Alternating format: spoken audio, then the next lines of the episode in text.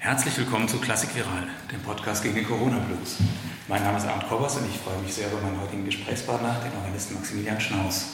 Der Organist an der Sophrienkirche in Berlin-Mitte ist, wo wir jetzt auch gerade in der Sakristei sitzen.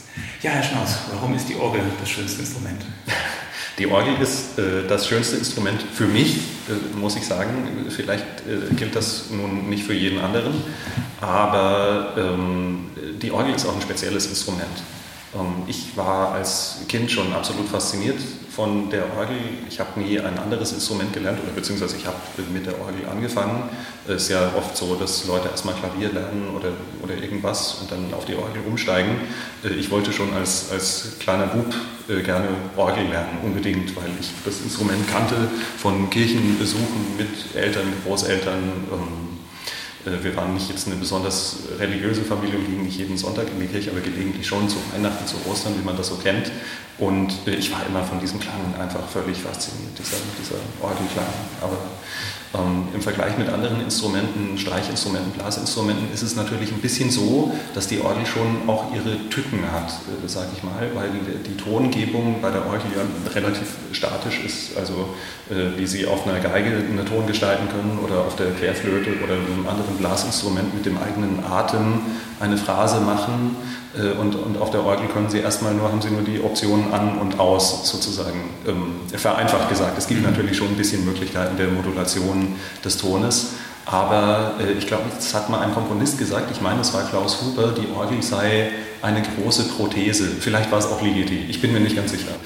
Im Vergleich eben, wie wenn Sie, wenn Sie einen, einen Körperteil benutzen, äh, um irgendwas damit auszudrücken, einen Arm oder eine Hand und das vergleicht mit einem Instrument, mit einer Geige oder so und dann die Orgel äh, in der Art und Weise, wie man da Phrasen gestalten kann, das ist erstmal eben eher steif und ungelenk, eben Vergleich eine Prothese zu was ich mit einem echten Bein oder einem echten Arm machen kann.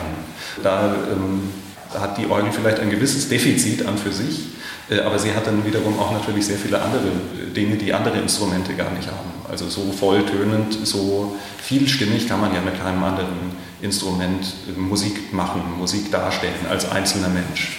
Ähm, das ist schon vergleichbar irgendwie mit sonst nur, was man mit einem Orchester, an größerer Musik machen kann. Auf der Orgel hat man dann alles wirklich selbst in der Hand und das ist ein sehr besonderes Gefühl. Wie muss man sich das denn praktisch vorstellen? Wie kommt man als, als, als Kind oder als Jugendlicher dazu, Orgel zu lernen? Also wie, wie geht man da vor? Haben Sie dann den Organisten in der Kirche gefragt? Oder? Äh, ja, eigentlich schon. Über die Musikschule, der normale Weg geht ja wahrscheinlich nicht äh, zur Orgel, oder?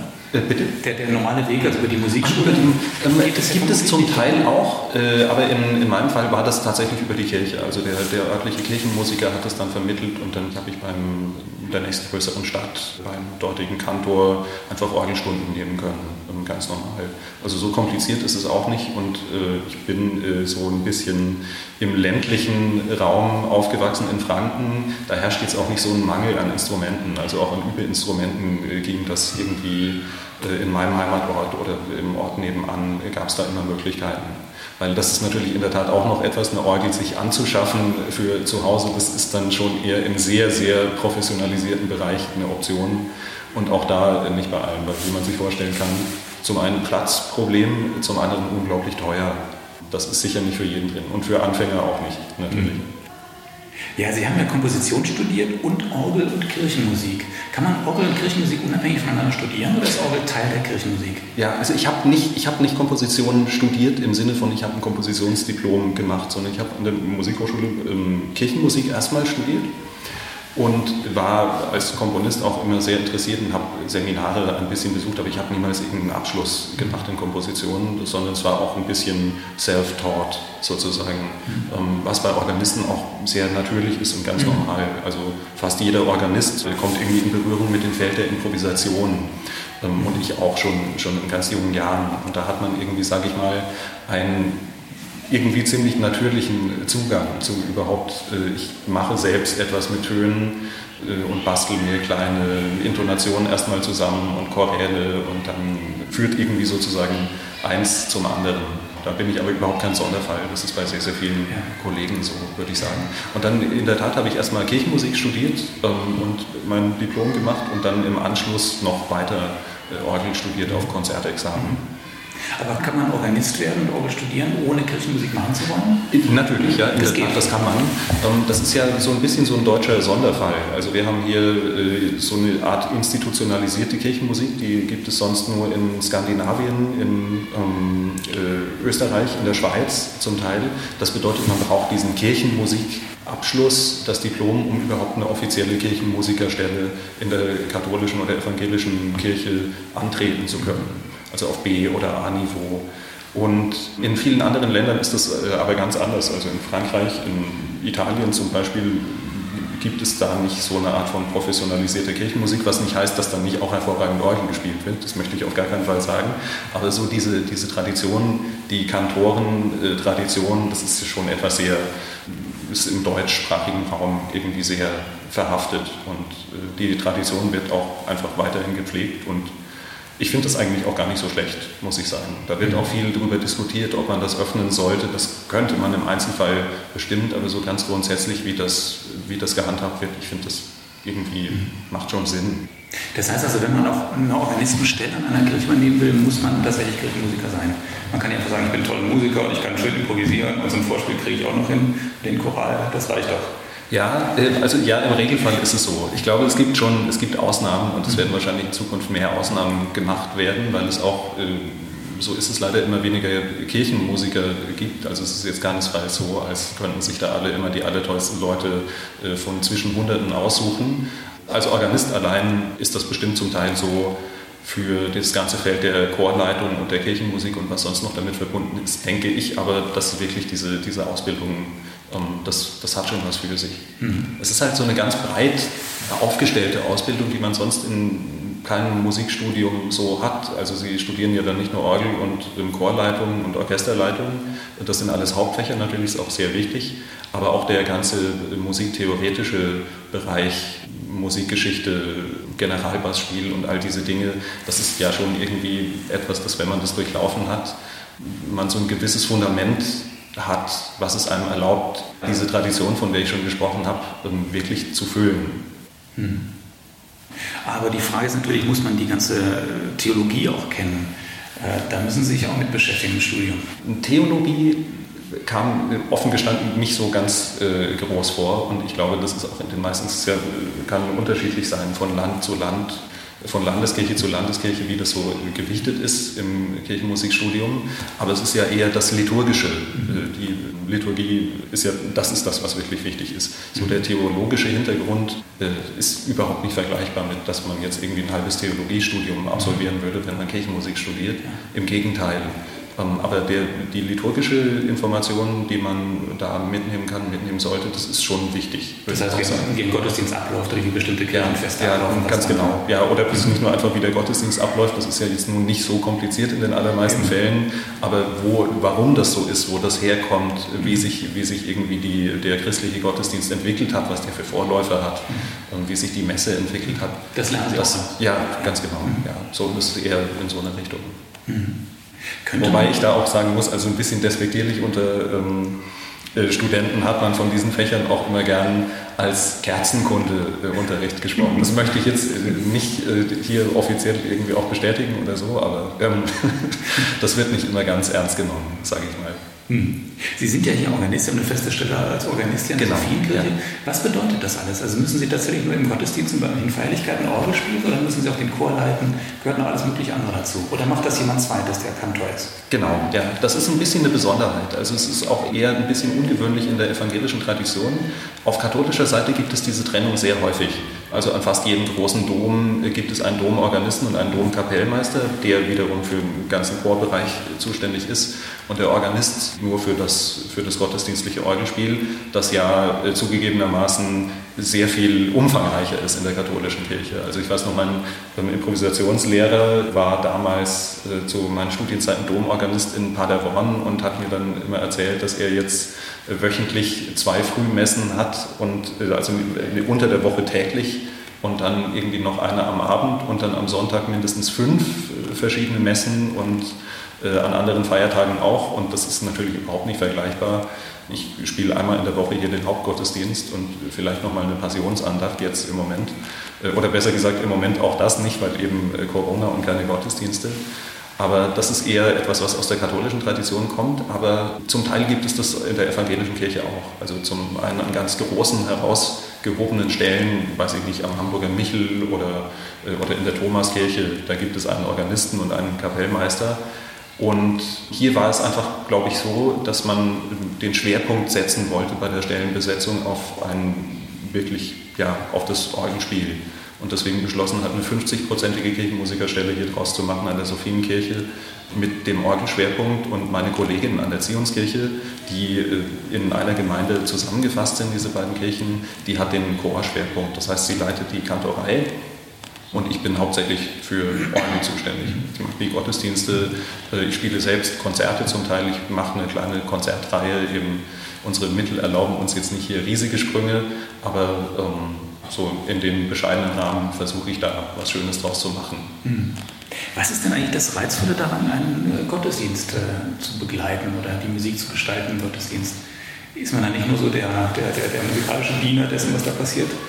Das Beiwerk? Nee, das finde ich gar nicht. Äh, Im Gegenteil. Also man, das sollte schon gleichberechtigt funktionieren und das tut es ja auch. Also ich, hier, ich freue mich sehr, mit ähm, einer äh, äußerst musikaffinen und ähm, ganz äh, der Musik aufgeschlossenen gegenüberstehenden Pfarrerin zusammenarbeiten zu dürfen. Und die sieht es auch so. Also die Musik ist ein ganz wichtiger, wichtiger Teil des evangelischen Gottesdienstes. Vielleicht nicht nur des evangelischen Gottesdienstes, sage ich jetzt äh, einfach nur, weil ich hier eben äh, als evangelischer Kirchenmusiker arbeite. Es gibt so Momente, äh, da würde ich sagen, das gehört zum schönsten überhaupt am Orgelspielen. Das ist, wenn man mal bei wirklich voll besetzter Kirche ähm, Choräle begleitet. Das ist ein absolut fantastisches Gefühl, wenn wirklich, das kommt jetzt leider nicht sehr häufig vor, aber wenn zum Beispiel an Weihnachten die ganze Gemeinde die bekannten Hits da schmettert und ähm, man das auf der Orgel so in der Hand hat und das anleiten kann und ähm, das auch so irgendwie mitgestalten kann und beeinflussen kann, das ist ein unglaublich schönes, erhebendes Gefühl. Also grundsätzlich Lieder begleiten ist ja nicht einfach nur, ich setze mich hin und spiele halt das und die Leute singen dazu, sondern da, ich finde, das, ich, mir macht das großen, großen Spaß. Und dann ansonsten lebt natürlich unser Gottesdienst sehr immer von der Musik, von der Orgelmusik, die am Anfang, am Ende, zwischendrin immer mal eine Rolle spielt, aber auch von, von anderer Instrumentalmusik, die ich natürlich auch mache und organisiere. Wir machen eine kleine Kantatenreihe hier. Das war jetzt zu Corona-Zeiten auch interessant zu sehen, oder noch viel mehr als das interessant. Es, war, es waren ganz tolle Erlebnisse, wie Musik dann wirkt bei den Menschen Vielleicht kann man sagen, ein bisschen so, unsere Gesellschaft war ja ganz musikalisch übersättigt. Mhm. Also wenn man überlegt, zu Bachs Zeiten sind die Leute in die Kirche gegangen, um die Musik zu hören. Wo hätten sie auch sonst Musik hören sollen? Also es gab höfische Musik und dann vielleicht ganz schlicht gemachte, einfache Musik in irgendwelchen Wirtshäusern oder Tanzmusik oder sowas. Und dann aber, was für, was für viele Menschen zugänglich war, das war die Kirchenmusik. Also in Leipzig in die Thomaskirche zu gehen und sich diese fantastische, prachtvolle Figuralmusik, diese Kantatenaufführungen anzuhören, das war, glaube ich, für die meisten Menschen schon das absolute Highlight dieses äh, Gottesdienstes. Und ähm, in unserer Zeit aber ist die Musik so allgemein verfügbar, überall äh, äh, konnte man sich äh, alles Mögliche anhören. Es gab tausende von Konzerten und sowieso der ganze digitale Bereich führt ja dazu, dass man, dass man musikalisch irgendwie sich fast ein bisschen übersättigt zum Teil gefühlt hat, finde ich. Und das hat sich sehr, sehr stark verändert, weil ich finde, dass jetzt viele Menschen vielleicht auch so an die Grenzen gestoßen sind von wie weit man kommen kann oder was man wirklich mitnehmen kann aus zum Beispiel Streamings, aus Aufnahmen, wo ich gar nichts gegen sagen will. Im Gegenteil, das ist auch sehr gut und wichtig für die, für, den, für, die, für die Akteure des Musikbetriebs und auch grundsätzlich vielleicht nicht um die Publikumsbindungen zu verlieren und äh, all diese Dinge. Aber das kann doch überhaupt niemals die Live-Aufführungen ersetzen. Und ähm, die wir aber seit langer Zeit jetzt nicht mehr haben und nur in einem ganz bestimmten abgezirkelten Bereich konnte man sie haben und das waren zum Beispiel Kantatenaufführungen die wir auch immer, als es ging, jetzt im Moment darf man es leider auch wieder nicht mehr. Alles Ostern mussten wir absagen, unser schönes Pergolesi Stabat Mater und äh, Kantate am Ostermontag und so weiter. Aber wir werden das hoffentlich irgendwie nachholen können. Aber wir haben das schon viel gemacht, eben in der Zeit im Herbst, als es ging. Und die Rückmeldungen, die da kamen von Gottesdienstbesuchern, die waren wirklich absolut unglaublich und äh, dankbar. Und von solchen Aussagen wie wir waren musikalisch völlig ausgetrocknet und plötzlich nach so langer Zeit sitzt man wieder in einem Raum und hört, wie was wirklich ein reales Instrument ähm, oder Stimmen für Klänge erzeugen kann und was das mit einem macht und, und, und wie sich das körperlich anfühlt und was das auslöst. Äh, das war, das war sehr, sehr interessant. Kriegen Sie denn als Organist eigentlich mit, was hinter Ihnen und unten passiert? Also natürlich sehen Sie über den Spiegel oder sonst irgendwie, was der Pfarrer macht oder die Pfarrerin, aber so wie Ihre Musik ankommt und wie die Stimmung in der Gemeinde ist, wie Sie musikalisch darauf eingehen oder nicht, ob die mitziehen oder nicht, mhm. spüren Sie das? Ähm, ja, in dem Maße, wie das wahrscheinlich jeder Musiker irgendwie spürt. Gut, ich sehe jetzt nicht dem Publikum irgendwie ins Gesicht, aber das tut ein Pianist, wenn er auf der Bühne sitzt, eigentlich auch nicht. Und ich weiß auch nicht, ein Opernsänger, äh, wenn er auf der Bühne steht, äh, ob der wirklich sehr viel sehen kann.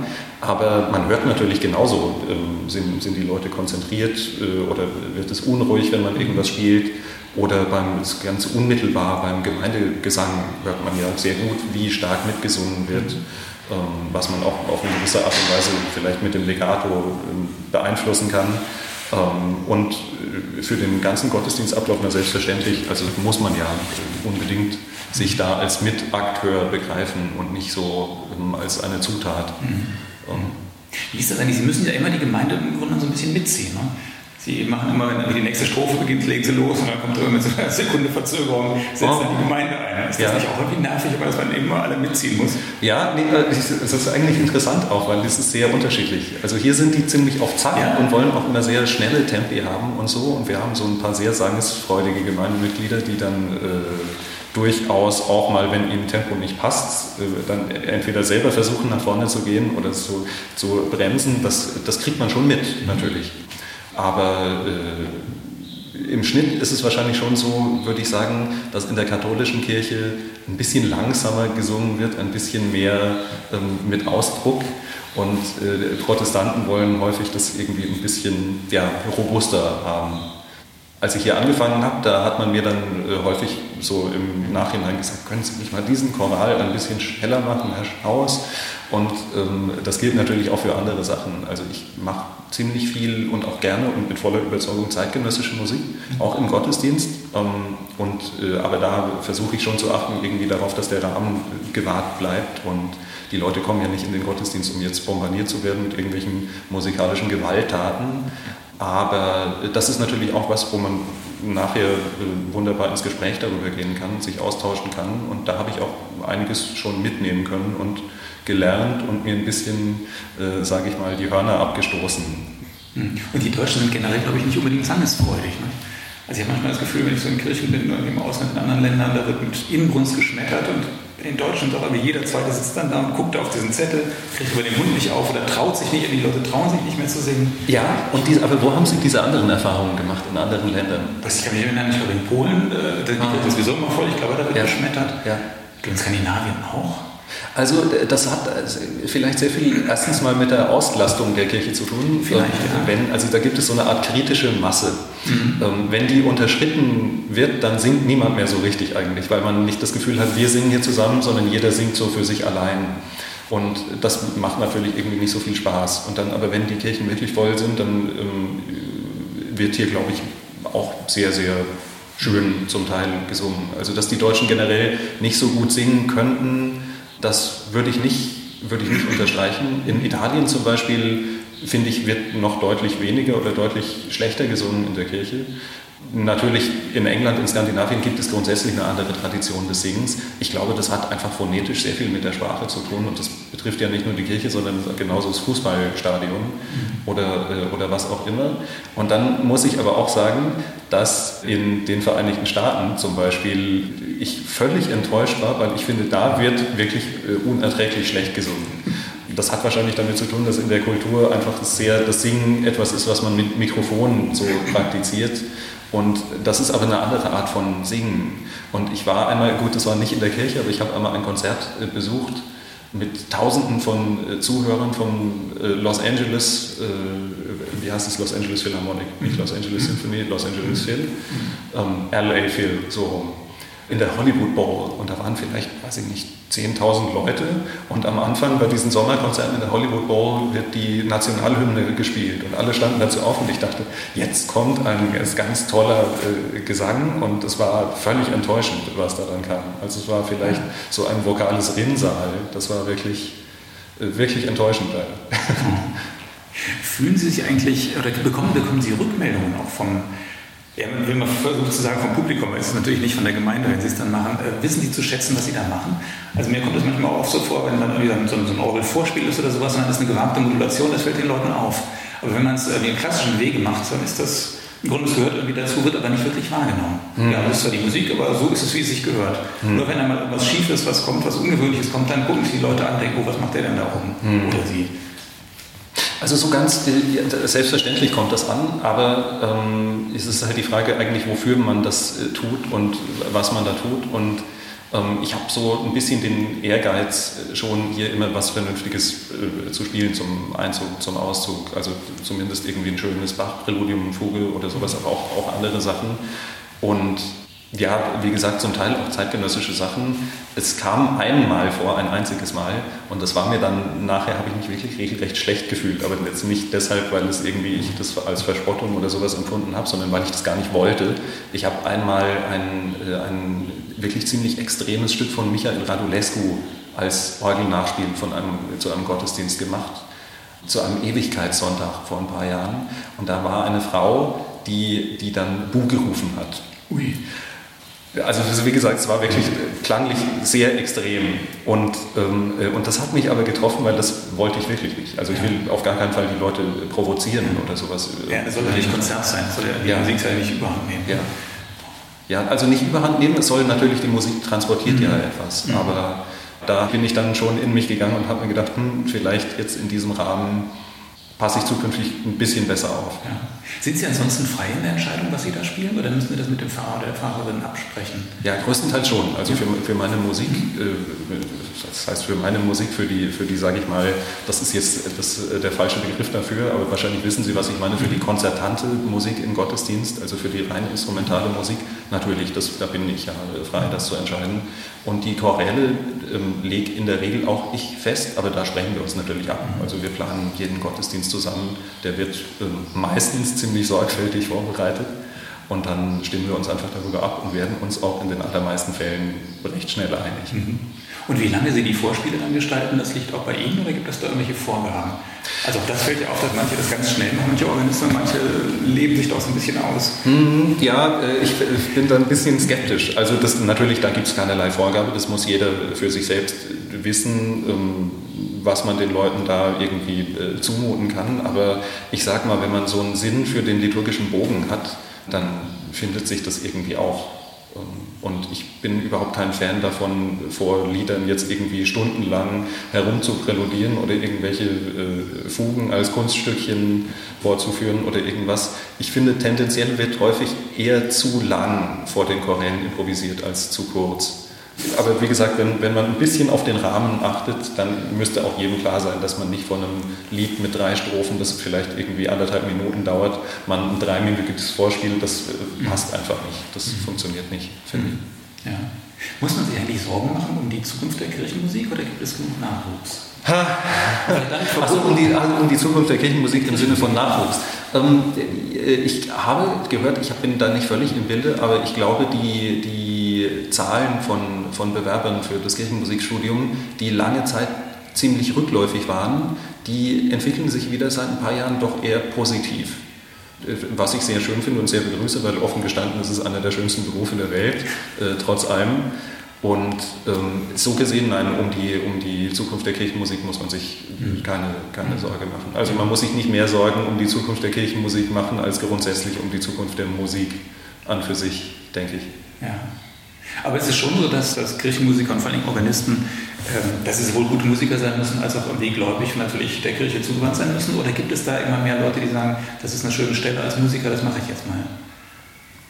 Ja, mit dem Glauben, das ist halt irgendwie so eine Sache, äh, nicht wahr? Ich würde mich selbst schon als gläubigen Christen bezeichnen, aber das ist auch schon alles, was ich dazu irgendwie öffentlich sagen will. Und ähm, ich finde, das geht auch niemandem so richtig etwas an und wir müssen das auch nicht jetzt irgendwie vor uns hertragen.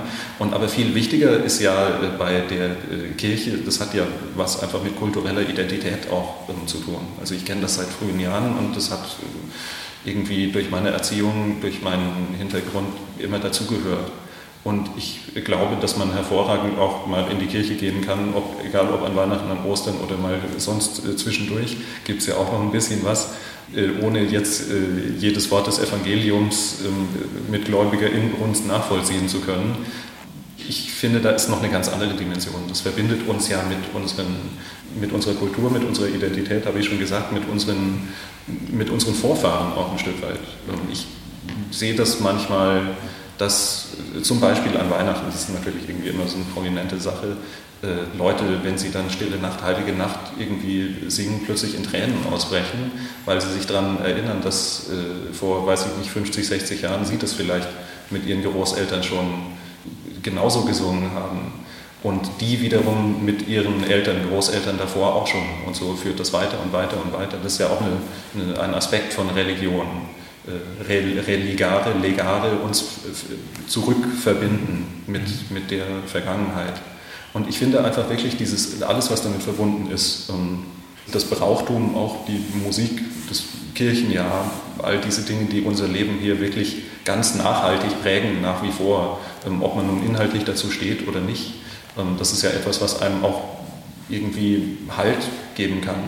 Nicht muss, sicherlich, sicherlich nicht, aber ich sehe, dass in unserer Gesellschaft schon vieles nicht so gut sich entwickelt wegen, wegen Verunsicherung, äh, finde ich. Also ich habe den Eindruck, dass es diesen kulturellen Halt, dass der gar nicht mehr selbstverständlich ist. Und ich bin mir nicht sicher, ob man den nicht vielleicht ein bisschen vorschnell zum Teil äh, aufgibt und ohne einen, einen wirklichen Grund dafür. Ähm, das betrifft sicher nicht nur Kirche und Religion, aber schon auch ganz stark. Mhm das. Ja, Sie hatten vorhin meine Frage nach der Zukunft der Kirchenmusik anders verstanden, als ich sie gemeint hatte. Ich glaube, Sie haben auf die Musik bezogen. Ja, die Zukunft, also welche Art von ja, Musik? Muss man sich da Sorgen machen oder sind Sie da Ach, nee, wirklich Sorgen machen muss man sich auch nicht, glaube ich. Ähm, es ist halt so, es ist natürlich irgendwie äh, Musik an für sich, ähm, die, die hm, ja, woran liegt das? Es hat wahrscheinlich was mit, mit Bildung zu tun. Also die musikalische Bildung ist nicht mehr ansatzweise so selbstverständlich, wie sie es noch ähm, vor 30, 40, 50 Jahren war.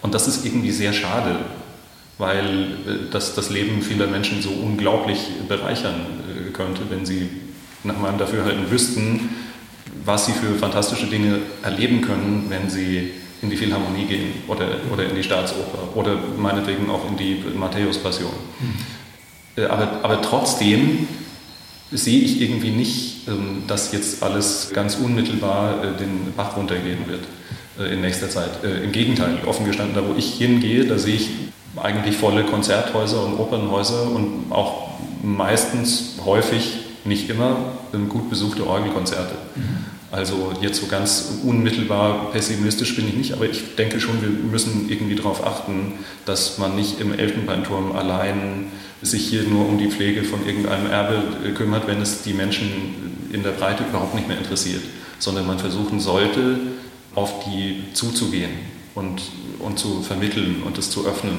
und zu zeigen, dass das nichts äh, Elitäres ähm, ist und ein Elfenbeinturm, sondern, sondern dass die meisten, also der Musikbetrieb insgesamt eigentlich ganz offene Türen hat mhm. für, für alle. Mhm. Ich habe auch das Gefühl, ich weiß nicht, ob das täuscht, dass äh, die Musik des 20. Jahrhunderts, und vielleicht auch zur zeitgenössischen Musik, dass das irgendwie selbstverständlicher dazugehört äh, in der Orgelmusik und auch in der, in der Chormusik genauso. Äh, dass es da nicht diesen Bruch gibt, wie es in vielen anderen Bereichen ist. Hm, wobei auch in vielen anderen Bereichen scheint es sich ein bisschen geändert zu haben, oder? Also ich, jetzt so meine Generation, ich bin geboren 1986, ich bin auch schon aufgewachsen, dass es eigentlich jetzt nicht so ungewöhnlich war, dass, ähm, dass irgendein Ligeti-Orchesterstück äh, im, ganz normalen Sinfoniekonzert gespielt worden ist. Und äh, ich habe das häufig erlebt, dass dann für das Stück von Ligeti oder wem auch immer es eine viel bessere Publikumsreaktion gibt als für die nachfolgende Beethoven-Sinfonie. Ja, ähm, also irgendwie hat sich da was, ähm, ja, da hat sich was verschoben, finde ich. Mhm. Ähm, Aber dieser, dieser, dieser Rückbezug oder dieser, dieser ja, dass man die Tradition aufnimmt und weiterführt, im Sinne der, Tonalität, der Romantik und so spät, na, romantisch, nachromantisch, wie auch immer, dass man heute noch quasi romantisch äh, mhm. komponieren kann. Ich glaube, das geht in der Chormusik und ich glaube in der Orgelmusik auch so ein bisschen, habe ich so das Gefühl. Zumindest ist da nicht dieser komplette Bruch. Aber kein Mensch kann heute mehr für Orchester oder für, auch selbst für Kammermusik äh, irgendwie nachromantisch, spätromantisch komponieren. Mhm. Wie geht das nicht mehr? Ja, das ist in der Tat so. Das ist natürlich ein bisschen, also hm, da muss ich dazu sagen, das ist jetzt nicht meine Herangehensweise. Also ähm, also, genau wie in der, wie in, wenn man für jedes andere Instrument äh, komponiert, es gelten ja genauso die gleichen musiktheoretischen Voraussetzungen und historischen und wie sich die Musik entwickelt hat, ist völlig egal, für welches Instrument man da schreibt.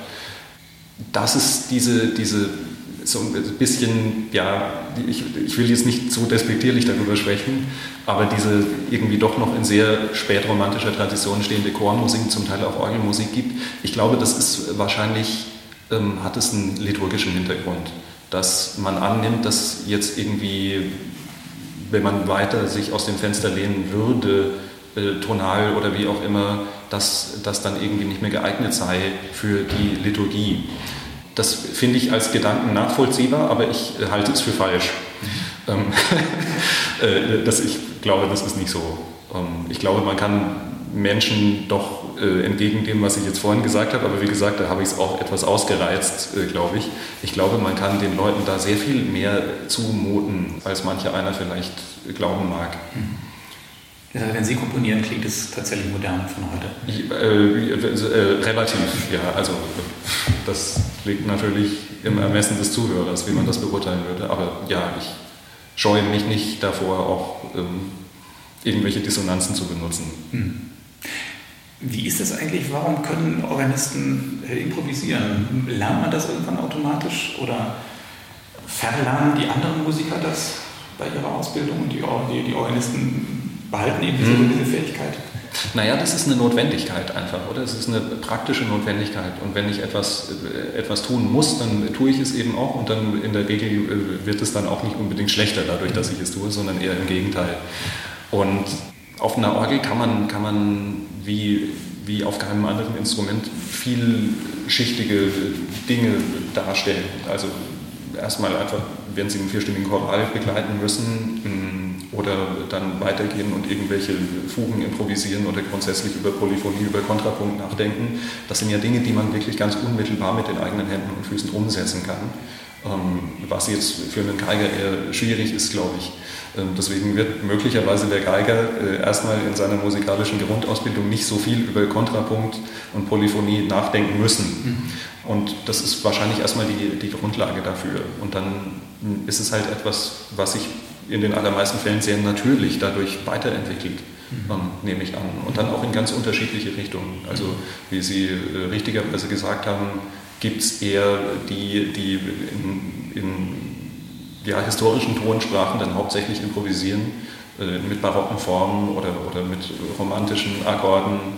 Und, äh, aber das geht auch ja meistens noch darüber weit hinaus. Und als Organist ist man nun mal mit einem Repertoire konfrontiert, äh, wobei das so negativ klingt. Also man hat es einfach damit zu tun ähm, und man kann das entdecken, dass so, weiß ich nicht, sieben Jahrhunderte von frühesten äh, Stücken, Roberts Bridge Codex oder sowas bis zur ganz zeitgenössischen Musik, ähm, das kann man ja alles abdecken mit der Orgel. Während, wenn man sich überlegt, das konzertante Klavierrepertoire ist ja allenfalls vielleicht die Hälfte davon irgendwie durch das Instrument selbst hat man es einfach mit so einer großen, großen Bandbreite zu tun, wie selten sonst, mhm. denke ich. Mhm. Wie komponieren Sie eigentlich, wenn Sie nicht Klavier spielen oder können Sie das mittlerweile? Ja, können Sie eigentlich auch, wenn Sie Orgel spielen können. können ja, äh, äh, ja, genau. Also ich kann jetzt natürlich nicht. Aber an der Orgel komponieren, ich würde mich als Konzertpianist äh, präsentieren äh, wollen. Also eine blöde Frage, klar, wenn Sie Orgel spielen können. Nee, das ist gar keine blöde Frage. Und ich kann Ihnen sagen, ich kann auf dem Klavier wahrscheinlich wirklich hervorragend Fortissimo spielen. Das können Organisten in der Regel sehr, sehr gut, weil, äh, weil der Anschlag einfach, man hat das sind andere Dinge, auf die man achten muss. Das heißt jetzt nicht, dass man beim Orgelspielen unsensibel irgendwie Tasten anschlägt oder so, aber es ist einfach eine völlig andere Dimension am Klavier. Aber selbstverständlich kann ich äh, sozusagen in den meisten Fällen, wenn ich was am Klavier spiele, die richtigen Töne zur richtigen Zeit irgendwie, das bekomme ich schon hin. Mhm. Und ja, darüber hinaus, wenn man wirklich bewusst komponiert, dann ist es ja sowieso so eine Frage, sollte man das ständig am Klavier äh, alles machen? Ich denke eigentlich nicht. Mhm. Also ganz praktisch ist es bei mir meistens so, dass es so ein Hin und Her ist. Natürlich kommt manches, zumindest bei Orgelstücken, irgendwie aus, dem, aus der Improvisation heraus. Und aber meistens improvisiere ich irgendwas und später versuche ich das irgendwie aufzuschreiben, in Form zu bringen.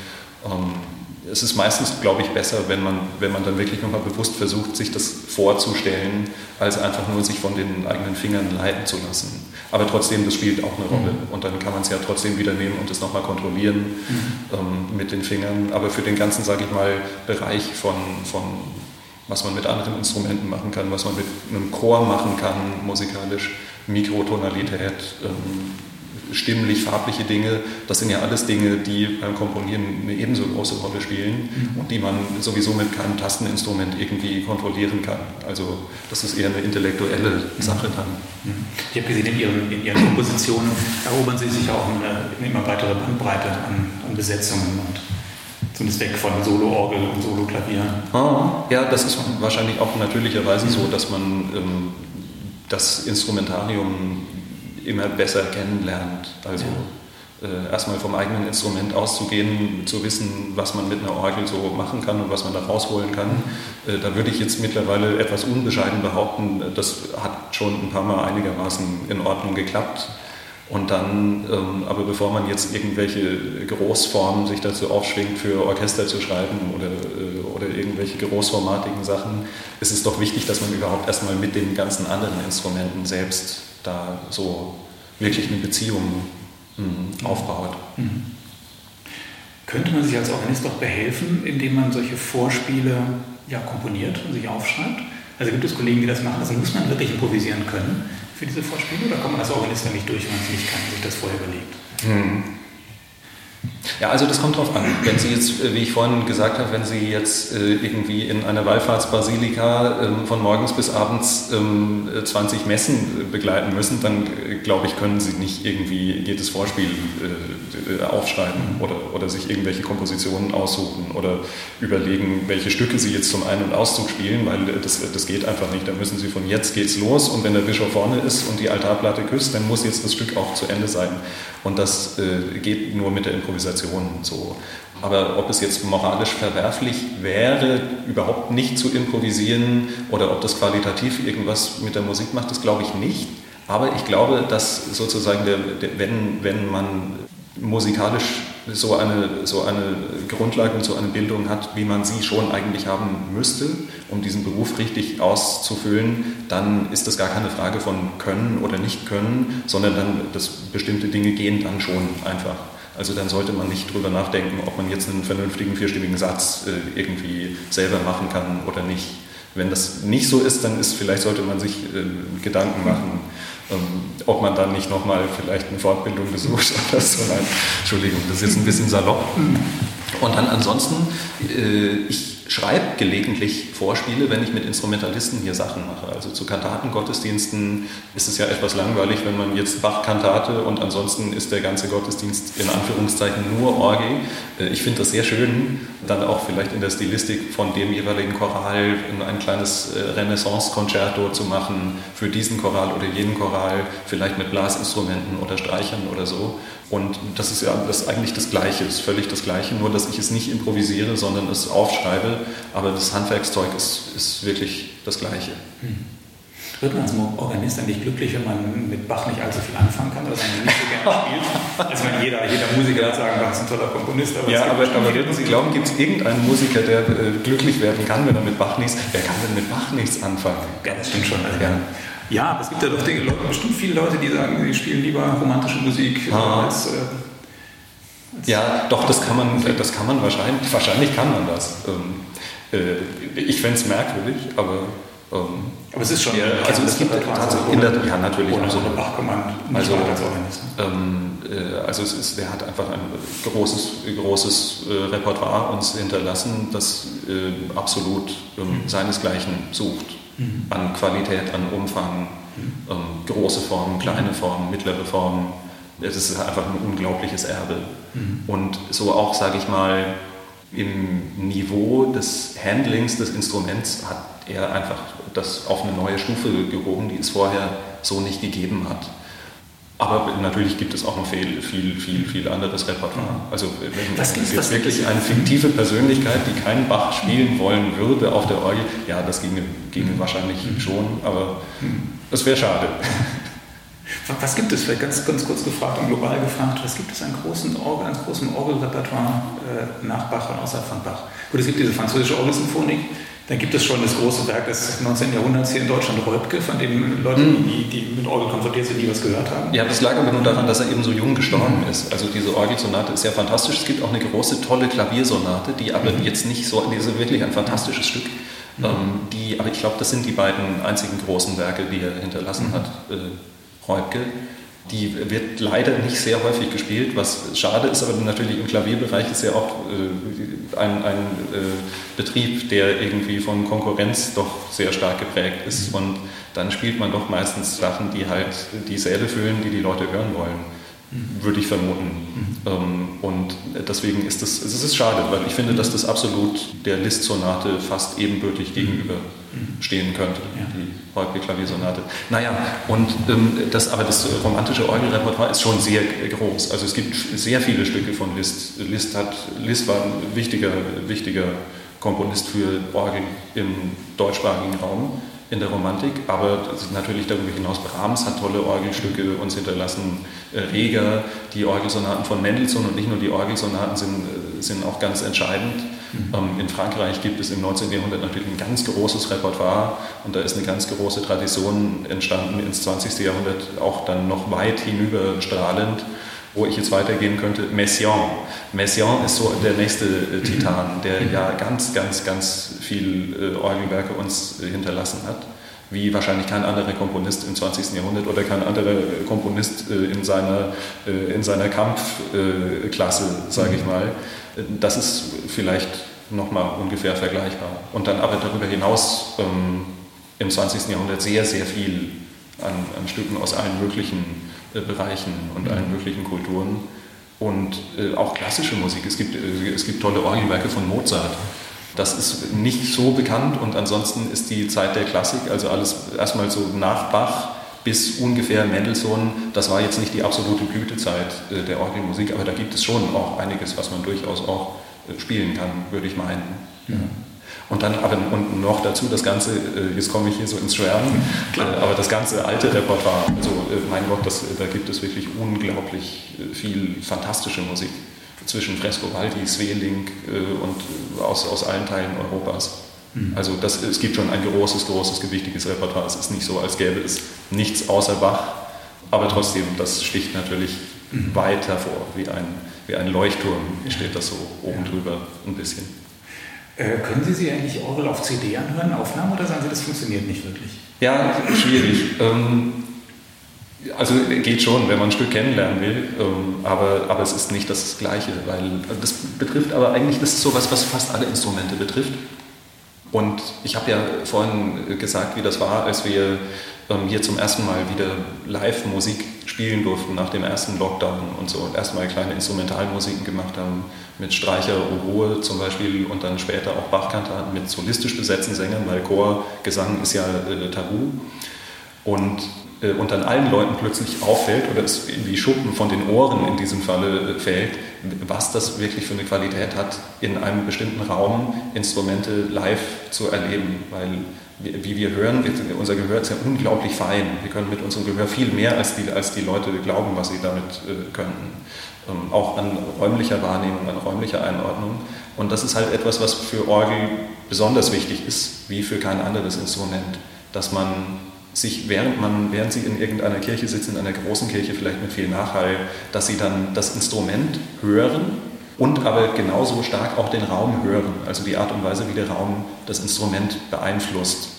Und äh, wenn Sie jetzt wirklich mal alles, den ganzen Raum wegnehmen würden vom Orgelklang, dann ist die Orgel eigentlich meistens jetzt nicht mal so besonders reizvoll, weil sie von vornherein immer darauf angelegt war, einen bestimmten Raum auf eine bestimmte Art und Weise zu füllen. Mhm.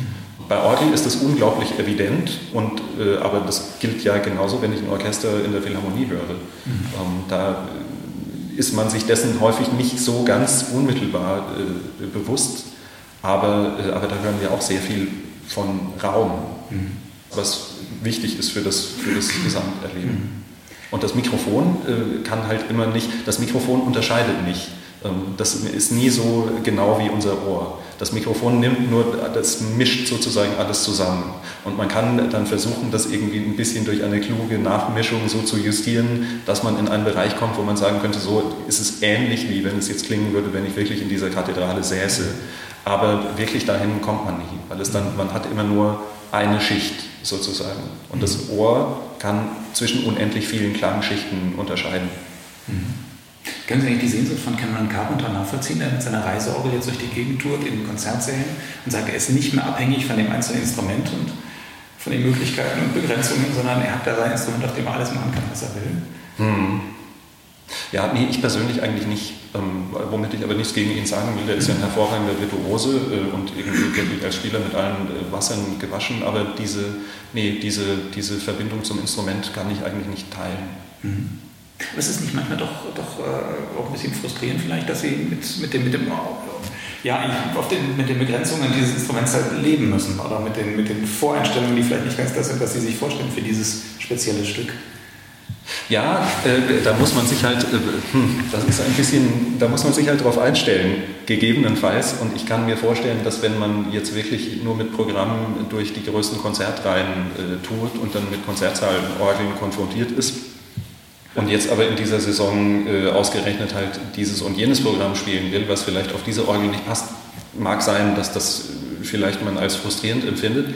Aber jetzt so wirklich aus meinem persönlichen Kreis würde ich sagen, dass die meisten Organisten, die ich kenne, das eher als, als Stimulus empfinden würden, dass wenn man auf diese oder jene Orgel eingeladen ist, jetzt zum Beispiel im Mai würde ich, wenn es hoffentlich stattfindet, aber offen gestanden, ich zweifle schon ein bisschen daran, äh, in, in Dresden spielen an der Silbermann-Orgel in der Hofkirche. Das ist ein fantastisch wunderschönes Instrument.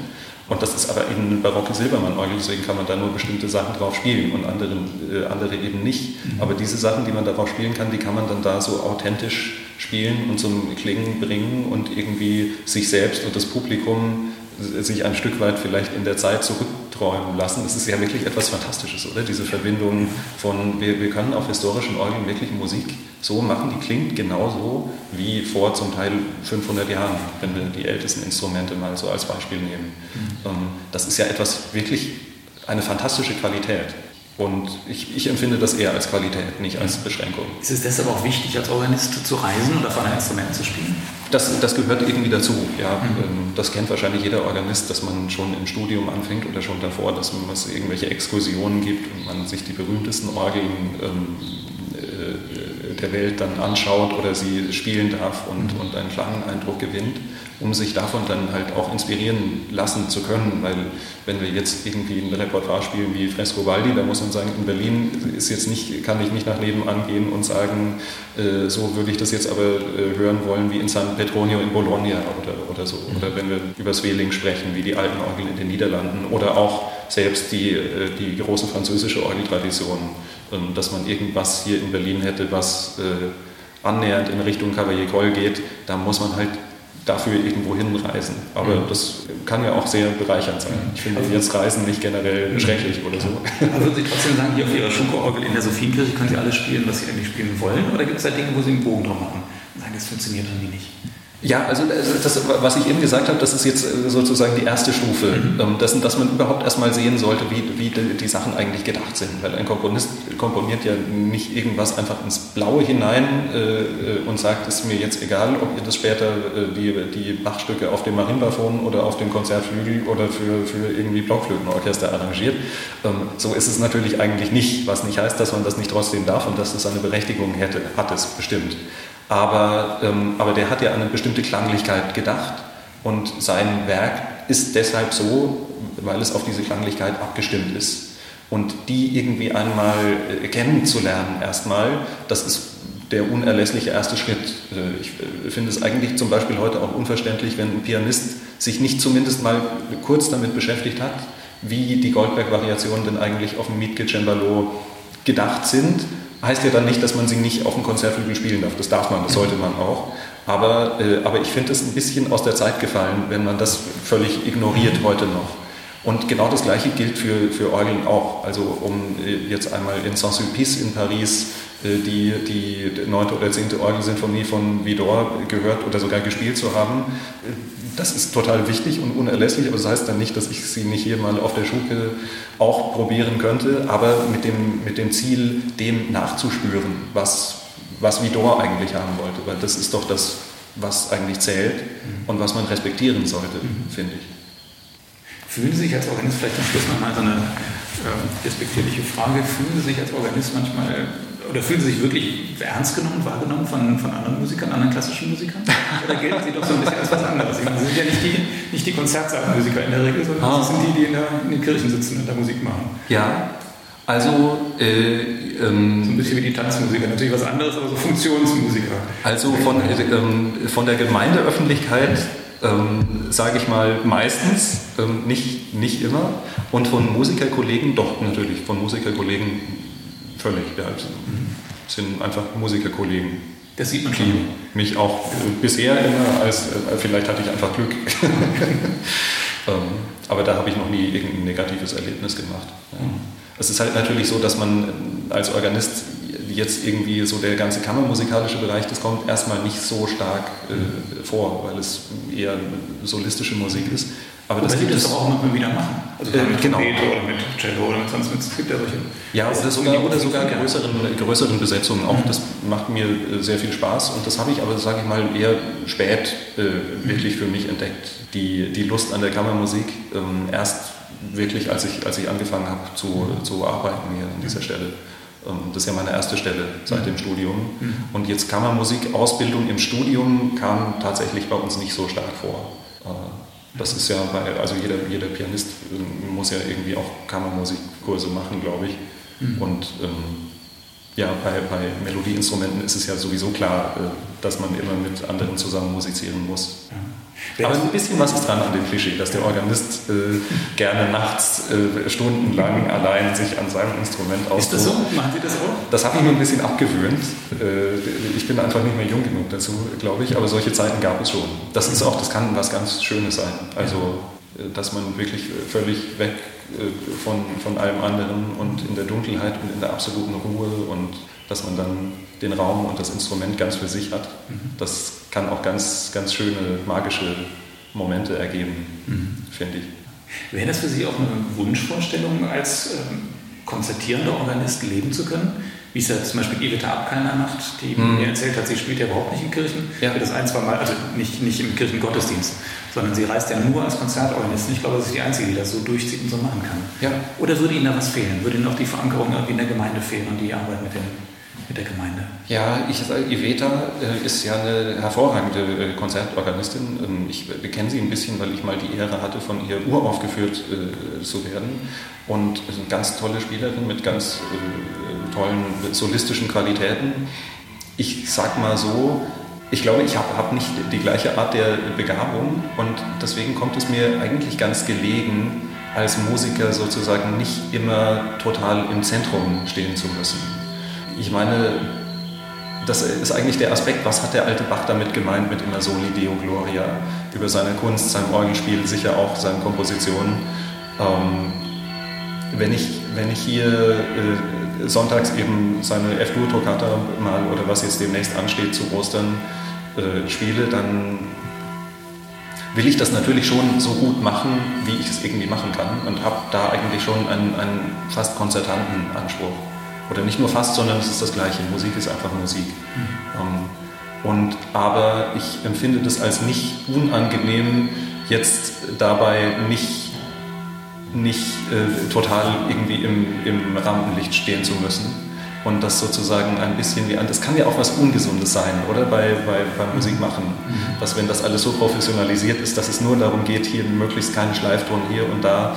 Ähm, ich glaube, das tut nicht jedem Musiker gut, ja. unter dem dauerhaften, krassen Perfektionsanspruch zu stehen. Was aber nicht heißt, dass ich den nicht für mich genauso doch stark haben kann, mhm. aber vielleicht auf ein bisschen natürlichere Art und Weise. Und ähm, das ist wahrscheinlich etwas, was schon so im gottesdienstlichen Bereich irgendwie fast allen klar ist. Also der Gottesdienstbesucher kommt hier hin und freut sich vielleicht über die tolle F-Dur-Toccata und bewundert auch das Stück, aber da geht es jetzt nicht darum, hier unser Organist äh, brilliert hier jetzt äh, und liefert irgendein äh, poliertes ähm, Produkt irgendwie ab, ähm, sondern, sondern uns allen ist klar, es geht da um, um andere Dimensionen eigentlich. Um vielleicht, wenn man so will, was Phänomenologisches, das einfach nur man sich darüber freuen kann, dass, äh, dass durch die Schöpfung, so wie sie eben ist, ähm, solche, solche Dinge möglich sind. Also dass, dass durch den Zusammenklang der Obertonreihe, äh, durch wenn sich eine Durterz äh, reibt mit der reinen Quinte, solche, das ist ja die Voraussetzung dafür, dass diese Musik irgendwie sich entwickelt hat und entstehen konnte. Und irgendwie das ist, was da auch immer halt drin steckt, sozusagen, mhm. an Soli Deo Gloria, wenn man so will. Ja. Aber Konzerte können Sie schon auch genießen. Ja, ja, natürlich. natürlich. Konzerte auch. Ja. Nicht, dass das so, falsch rüberkommt, dass Sie irgendwo im Gottesdienst spielen. Sie machen ja auch eine ganze Menge Konzerte. Ja, so einige im Moment halt nicht so viele. Im Moment jetzt die meisten genau. Kollegen auch. Ja, allerletzte Frage, wo wir schon gerade von, von im Moment sprechen. Äh, wenn der Corona-Blues mal überkommt und die Tristesse und Sie sagen, wann geht denn das, hört das endlich auf her? Gibt es eine Musik, die Ihnen da weiterhilft, die Ihnen Mut gibt oder auch die einfach fröhlich macht? Ja, eigentlich alle Musik. Also, äh, und das kennt wahrscheinlich auch fast jeder Musiker von sich, oder? Dass man, äh, dass man, äh, das geht auch nicht immer, ähm, aber häufig, dass beim Üben man irgendwie in einen, in einen anderen Zustand kommt. Da ist eine andere Konzentration, ähm, da kann man andere Dinge ein Stück weit hinter sich lassen. Und ähm, das gilt für, für alle Musik. Also es ist jetzt nicht so Stimmungsaufheller, könnte ich, könnte ich nicht sagen. Aber ein, ein Halt und eine Stütze ist das schon, auf jeden Fall. Mhm. Ja. Das ist ja mit Corona, irgendwie geht es immer so ein bisschen auf und ab. Äh, geht mir so, geht den meisten wahrscheinlich so. Ähm, also meistens, äh, im Moment habe ich jetzt nicht irgendwie wirklich große Probleme oder so, aber es gibt mal bessere und mal schlechtere Tage, wo man sich dann doch fragt, oh, wie soll das denn noch alles, äh, alles werden? Und dann, da ist es schon, ja, ist eine Stütze, finde ich. Mhm. Ja. Hoffen wir, dass wir die Zeit bald hinter uns haben. Ja, das... Ja. Hoffe ich auch. Ihr Wort in Gottes Ohr. ja, dann sage ich vielen Dank fürs Gespräch. ja, danke auch. Schön, dass Sie hier waren. Oh, vielen Dank fürs Zuhören.